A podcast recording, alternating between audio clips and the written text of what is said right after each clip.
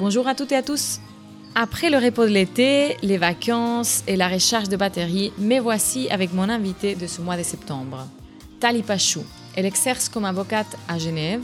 Elle conseille et représente en justice ses clients dans le domaine des litiges financiers, du droit pénal économique et des contrats commerciaux. C'est une femme sensible à l'impact de nos actions sur notre planète. Elle s'intéresse particulièrement à la justice climatique et à la finance durable. L'épisode d'aujourd'hui, il est pour toutes les personnes qui ont un compte bancaire et une certaine sensibilité à l'impact de nos actions. Je ne sais pas vous, mais moi je ne savais pas trop ce que ma banque faisait avec mon épargne et encore moins ce que les caisses de pension font avec notre argent. Alors j'ai cherché des infos sur Internet et un jour j'ai lu l'article de Tali, publié sur Bilan et intitulé Je suis écolo, mais mes finances ne le sont pas. We think. React.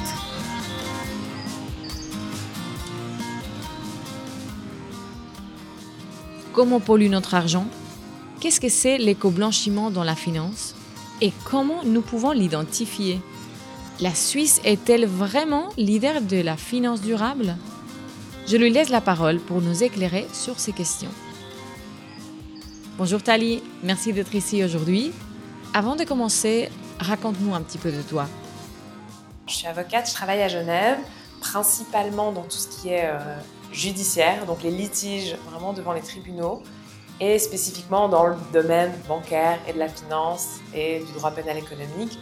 Donc je représente des personnes physiques ou des sociétés euh, dans le cadre de litiges qu'elles peuvent rencontrer dans la vie de leurs affaires.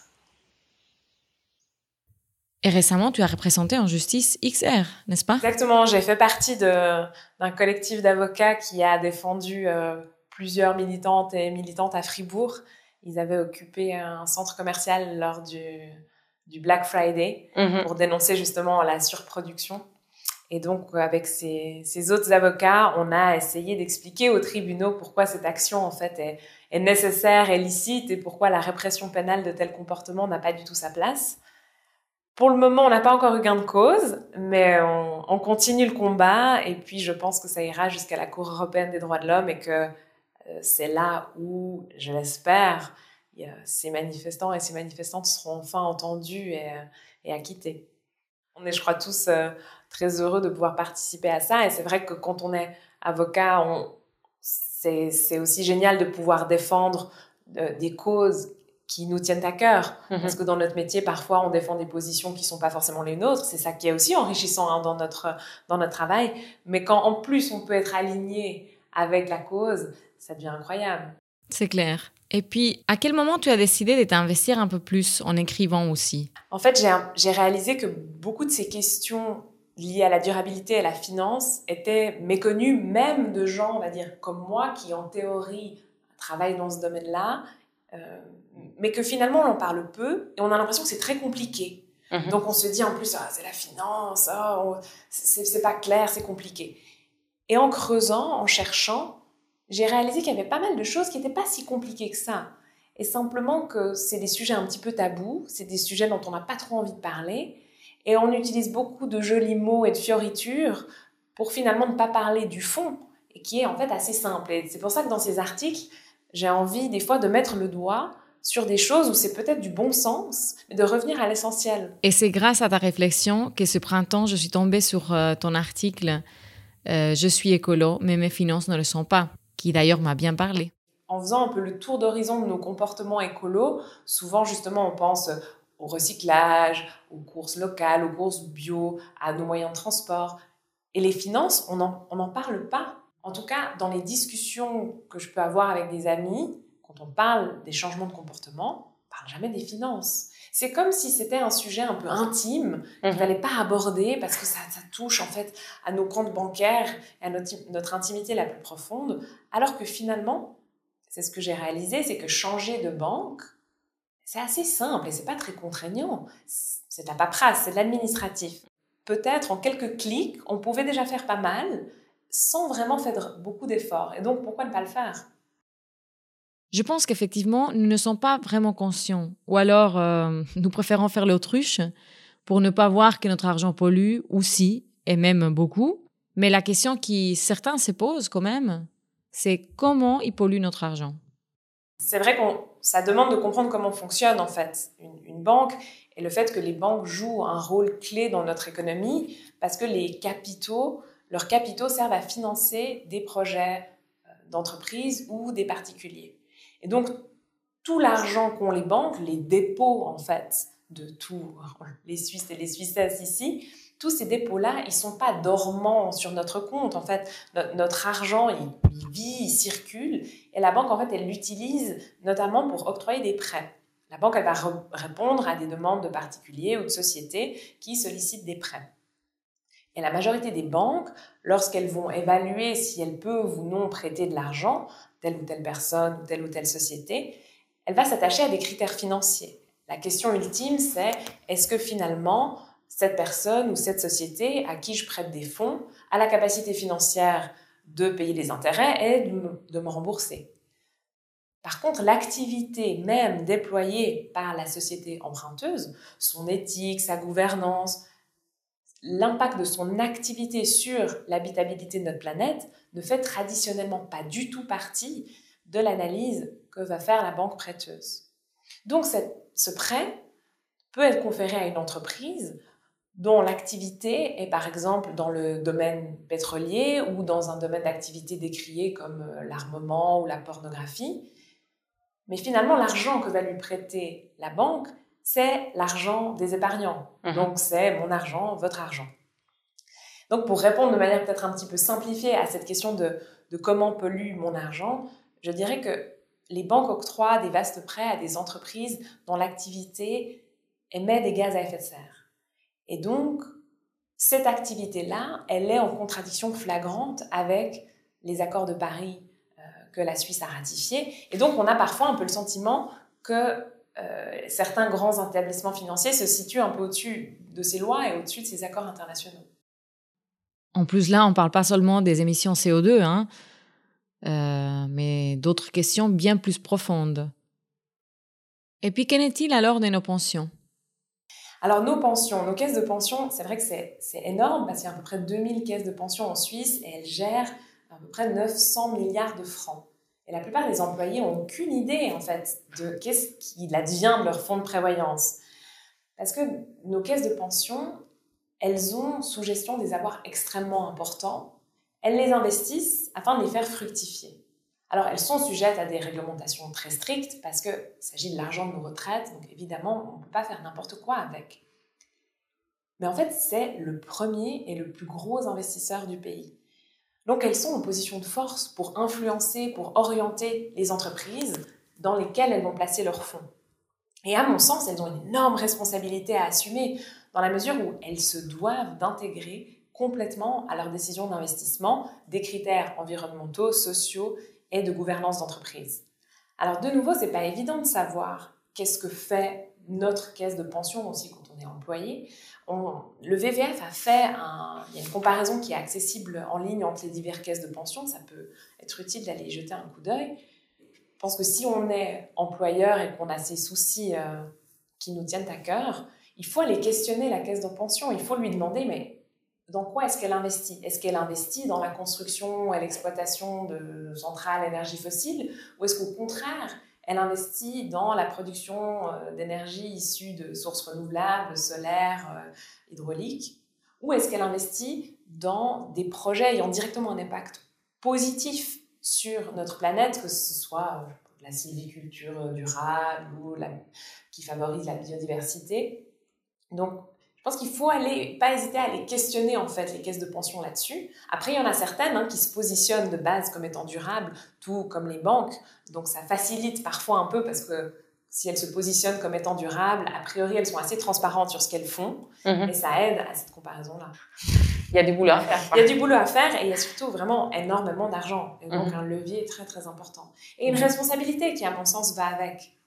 Alors après, bien sûr, un comparatif toujours, ben, ça prend certains critères en considération, qui nous parlent ou qui nous parlent moins. Ce qui est intéressant, c'est que la FRC, elle relève justement que dans les réponses qu'elle a obtenues des banques, la tendance est de botter en touche. Et donc, c'est très difficile d'avoir des informations lisibles, claires, qu'on puisse comparer. Et le VVF, lui, relève que la plupart n'ont pas de directive liée à la durabilité en ce qui concerne les comptes épargne. Il y a de plus en plus de, de, directives et d'offres de, produits d'investissement durable. On dit, vous voulez investir votre argent, voilà, on a des fonds durables, on peut vous les proposer. Ça, ça se développe. Après, à voir s'ils sont vraiment durables ou pas. Donc, comment faire pour savoir si la banque est vraiment verte? Faire un mélange, je pense, de tous ces, de tous ces comparatifs, questionner sa propre banque ou se diriger directement vers une banque qui, en tout cas, s'affiche comme étant durable et comparer les banques qui s'affichent comme durables entre elles pour espérer trouver la meilleure d'entre elles. Bien.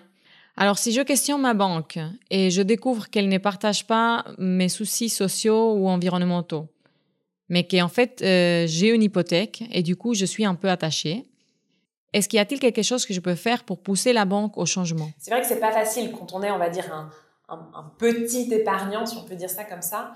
On peut avoir le sentiment que nos actions et nos questionnements comptent pas. Après, à titre personnel, j'aime bien cette, euh, ce, récit du colibri où chacun fait sa part. Donc j'ai l'impression que si chacun questionne sa banque, finalement, chaque petit grain de sable dans le rouage va faire que petit à petit, les gens vont prendre conscience qu'il y a besoin de plus de transparence. Mais c'est vrai que c'est pas évident. Et aussi, euh, avec une hypothèque, c'est vrai qu'on est un peu plus bloqué parce que souvent, euh, les contrats de prêt prévoient des pénalités s'ils sont rompus avant l'échéance. Donc c'est vrai que si vous êtes dans cette situation, je pense que la meilleure chose à faire, c'est aller revoir votre contrat, voir ce qui est prévu comme pénalité et si c'est pas possible d'assumer cette pénalité, être attentif au moment du renouvellement de cette hypothèque pour justement sortir à ce moment-là et avoir déjà prospecté dans une banque qui nous convient mieux pour pouvoir changer son contrat. C'est vrai que étant, on va dire, simple client, c'est pas évident. En étant par contre actionnaire, en détenant des actions, que ce soit d'une banque ou finalement d'une société, on a sa voix au chapitre, on a des droits, on a des droits de mhm. vote, on a des droits de participer à l'Assemblée générale. Et là, on peut, même si on est un petit actionnaire, aussi se lier parfois avec d'autres pour faire entendre sa voix. Et je pense que les actionnaires aujourd'hui ont de plus en plus de responsabilités dans ce rôle-là. On voit d'ailleurs par exemple, Ethos, qui est une fondation euh, suisse, un de, ses, un de ses rôles dans tout ce qui est euh, la finance durable, une de ses activités dans la finance durable, c'est d'exercer le droit de vote des actionnaires. Alors évidemment, souvent c'est plutôt des gros actionnaires, justement les caisses de pension ou des sociétés, mais aussi si on est un petit investisseur privé, on peut leur donner notre voix pour que eux, en récoltant finalement les voix de plusieurs personnes et en allant à ces assemblées générales avec finalement un poids plus lourd et une éthique, vont pouvoir faire entendre notre voix. Et puis, tu peux nous en parler un petit peu plus sur ce test euh, PACTA que tu as parlé avant, euh, que les banques suisses ont fait l'année passée? Donc, c'est un test qui a été fait là en, fin 2020, test volontaire hein, pour les, les, les, banques, les assurances, les gérants de fortune, pour, et leurs investissements ont été analysés. Et là, effectivement, en 2020, il était considéré que à peu près 80% des acteurs financiers suisses qui, euh, qui ont participé euh, donc à ce test, le résultat est que pour le moment, c'est pas du tout aligné avec les objectifs euh, prévus par l'accord de Paris, qu'on n'en prend pas du tout la direction, c'est assez désolant. On voit même parfois que les investissements dans, par exemple, le charbon augmentent, alors que les établissements financiers disent au contraire vouloir désinvestir. Ce qui est intéressant en fait avec le charbon, c'est que il y, a, bien sûr les mines de charbon, mais il y a surtout les entreprises qui génèrent de l'électricité à partir du charbon. Mhm. Et qu'en fait, ça reste une des principales sources d'émissions de gaz à effet de serre euh, au monde, qui met en péril la santé d'énormément de personnes aujourd'hui et puis le futur de tout le monde demain. Et en réalité, la capacité mondiale de production d'électricité à partir du charbon, elle n'a cessé d'augmenter durant les dernières décennies et que Aujourd'hui, le charbon, ça représente environ 40% de l'électricité produite dans le monde. Donc on est vraiment très loin du rythme de, fermeture nécessaire pour contenir un réchauffement à 1,5 degré. Et demi. Et le secteur financier, que ce soit par ses investissements, par le financement, par aussi la couverture d'assurance hein, de ces sociétés-là, fait que ça maintient à flot cette industrie. Ce qui est intéressant, il y a un site internet que j'ai trouvé très intéressant, ça s'appelle Reclaim Finance. C'est une association. Et elle considère que bah, la finance est un levier important dans la lutte contre le dérèglement climatique. Ils vont notamment discuter directement avec les entreprises ou avec les banques pour euh, faire un changement de l'intérieur. C'est intéressant, c'est un changement vraiment par le dialogue.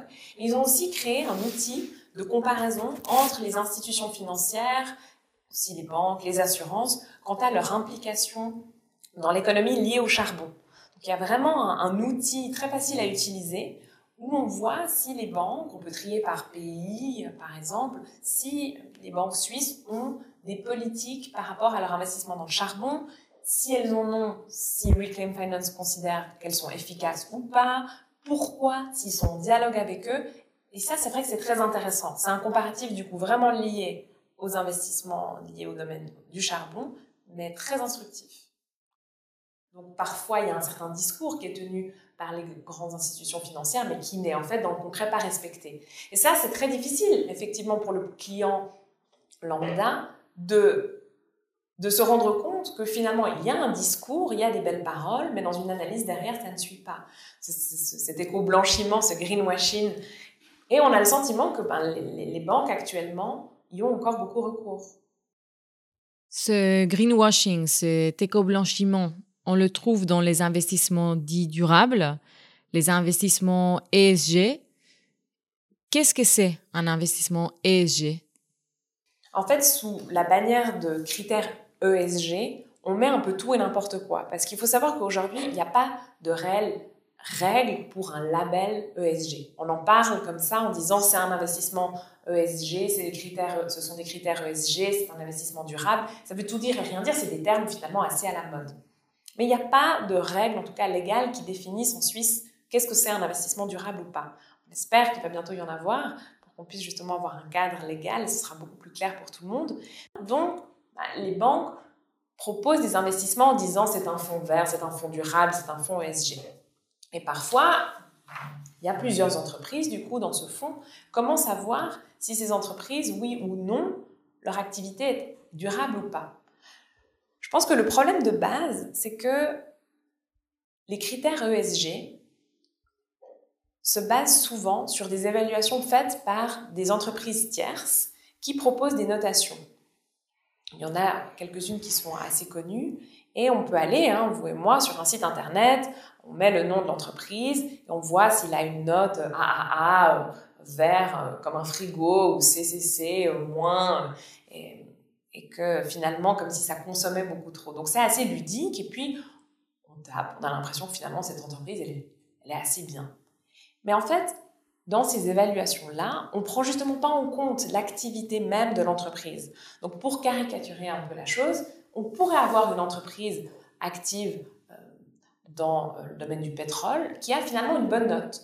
Parce qu'on va se dire, tiens, elle a fait beaucoup d'efforts dans ce domaine-là, ou elle a un super plan pour euh, développement de carrière des femmes, donc là, ça fait une bonne note. Par contre, sur ce point-là, c'est moins bien, mais la moyenne est finalement assez bonne.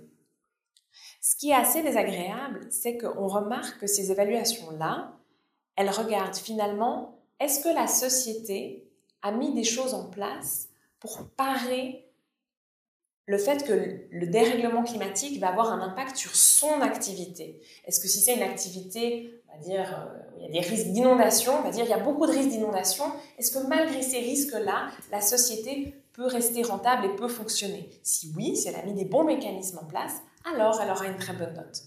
Mais c'est le problème à l'envers. Finalement, on doit se demander, mais quel est l'impact de l'activité de cette entreprise sur le climat et non l'inverse Et souvent, quand on creuse un peu dans ces notations ou dans ces investissements durables, on est dans un schéma complètement inversé. Et ça, c'est quelque chose qui ne va pas du tout et qu'il faut vraiment rétablir. Euh, un investissement durable, en fait, par essence, il doit participer à un développement durable. Et le développement durable, c'est le fait que notre société humaine puisse vivre et répondre à ses besoins maintenant, mais sans compromettre la capacité des générations futures à répondre à leurs propres besoins. Donc en fait, quand on entend certaines personnes dire que la Suisse est leader en finance durable, on n'en est pas vraiment là. On n'en est pas là du tout. À Mhm. mon avis, on n'en est pas là du tout. On a ce discours qui est que la Suisse veut être un leader en finances durables, mais on n'en prend pas du tout le chemin. On l'a vu dans les résultats de ce test euh, PACTA de 2020. On, le voit aussi ben, de manière générale dans, les dans le dernier rapport du GIEC que la finance, c'est un levier important. Donc si la Suisse veut se positionner, à mon avis, il faut aussi des réglementations claires. En Suisse, on a trop tendance à se dire que les acteurs financiers vont eux-mêmes se réguler, que les choses vont se faire toutes seules, on ne veut pas mettre trop de contraintes, trop de bases légales.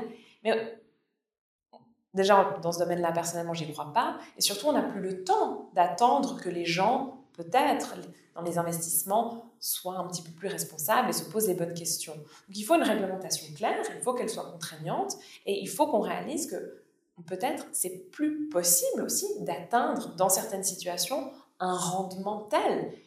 On se pose souvent la question justement, est-ce que les investissements durables sont aussi euh, rentables que d'autres? Je ne suis pas analyste financière, je ne suis pas économiste, donc euh, je ne peux pas rentrer dans le détail là-dedans, mais je crois que en dehors de plusieurs analyses qui montrent que c'est tout à fait possible, on l'a vu encore euh, récemment, il y a une, analyse faite par euh, un professeur de l'Université de Lausanne sur les investissements de la BNS, notre banque, centrale. Selon son analyse, la BNS, elle peut complètement réduire son impact carbone de manière considérable et ce à un coût très limité. Donc, il démontre que c'est possible. En dehors du fait que c'est possible, pour moi, il y a des investissements dont le but est différent. Il y a bien sûr nos caisses de pension qui doivent générer un certain, une certaine rentabilité pour pouvoir servir nos rentes. Mais il y a aussi beaucoup d'investissements qui sont uniquement là pour gagner plus, encore plus, encore plus. Et je crois que c'est là où aussi on doit peut-être accepter de gagner un peu moins.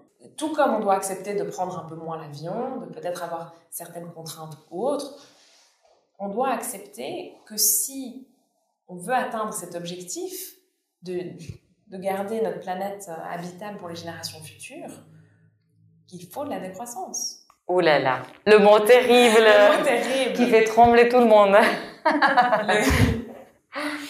Ok. En fait, pour être tranquille, il faudrait trouver une banque qui fasse des investissements d'impact positif et donc euh, durable. Il y a plusieurs catégories. Il y a d'abord la question de est-ce qu'on a exclu justement certaines activités? Quand la banque vous dit, ben voilà, nous, on vous propose d'investir dans ce fonds qui comprend plusieurs sociétés. Est-ce que ces sociétés-là, de base, leur activité n'est pas les énergies fossiles, la pornographie, l'armement? Donc, c'est exclure complètement, finalement, certains secteurs d'activité d'un financement. La deuxième chose, qui est possible aussi pour que ce soit un investissement durable, c'est l'investissement d'impact. C'est même l'idéal. Ça veut dire que cet investissement-là, de par essence, il va avoir un impact positif Mhm. sur, sur notre planète. Merci beaucoup Tali pour ces infos, c'est vraiment super. Euh, même si on peut faire peu, même si on est peu de monde et puis dans un petit pays, on peut motiver pour que les choses avancent dans le bon sens. Et ceci malgré euh, ce que certains disent, non de- Voilà, nous sommes dans un petit pays minus à l'échelle mondiale et que de toute façon, ce qu'on fait, ça sert à rien. C'est toujours assez facile, effectivement, de se dire que nous, de toute façon, on est euh, qu'un petit parmi d'autres et que tout, tout- toute la difficulté se passe ailleurs. Mais je crois qu'il faut prendre aussi nos responsabilités et regarder d'abord devant notre porte, comme on dit. Ouais. Et on le voit, hein, nos autorités mettent en avant le fait qu'on serait une, une place financière durable. C'est un outil marketing aussi. Pour le moment, on n'y est pas. On est loin de là. Et on n'a surtout pas de réglementation. Maintenant, l'Europe s'est dotée d'une réglementation qui entre euh, petit à petit maintenant en vigueur, qui permet de vraiment classifier qu'est-ce qu'un investissement durable. En Suisse, rien ne bouge.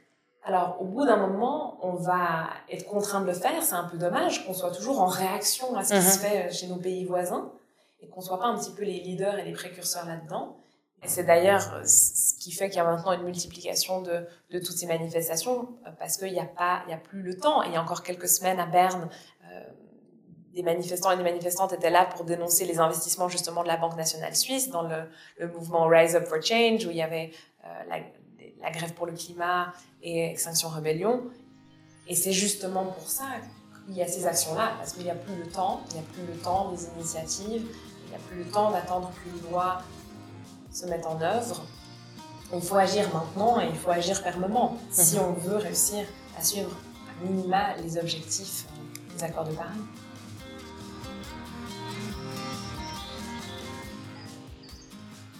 Merci beaucoup à vous de nous avoir écoutés.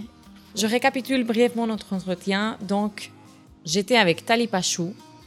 Et puis, selon elle, il nous faut une réglementation claire. Il faut qu'elle soit contraignante. Peut-être qu'il nous faut accepter de gagner un petit peu moins. Et si nous voulons enquêter notre banque ou notre caisse de pension, la question elle est posée dans quoi est-ce qu'elle investit? Est-ce qu'elle exclut complètement les investissements de certains secteurs d'activité? Est-ce qu'elle fait des investissements d'impact positif? Et puis, euh, pour finir, si vous avez envie d'échanger des banques, regardez les banques qui sont dans les comparaisons et celles qui s'affichent comme durables. Et essayons d'exiger à nos banques de réagir et se mettre pas les mains à la poche, mais les mains au travail. Merci beaucoup encore à vous. Si cet épisode vous a plu, n'hésitez pas à le partager, à vous abonner euh, dans votre plateforme de podcast préférée, euh, liker, enfin voilà, tout ce que vous avez envie. Je vous souhaite une très belle journée. Prenez soin de vous, de vos objets, de vos amis.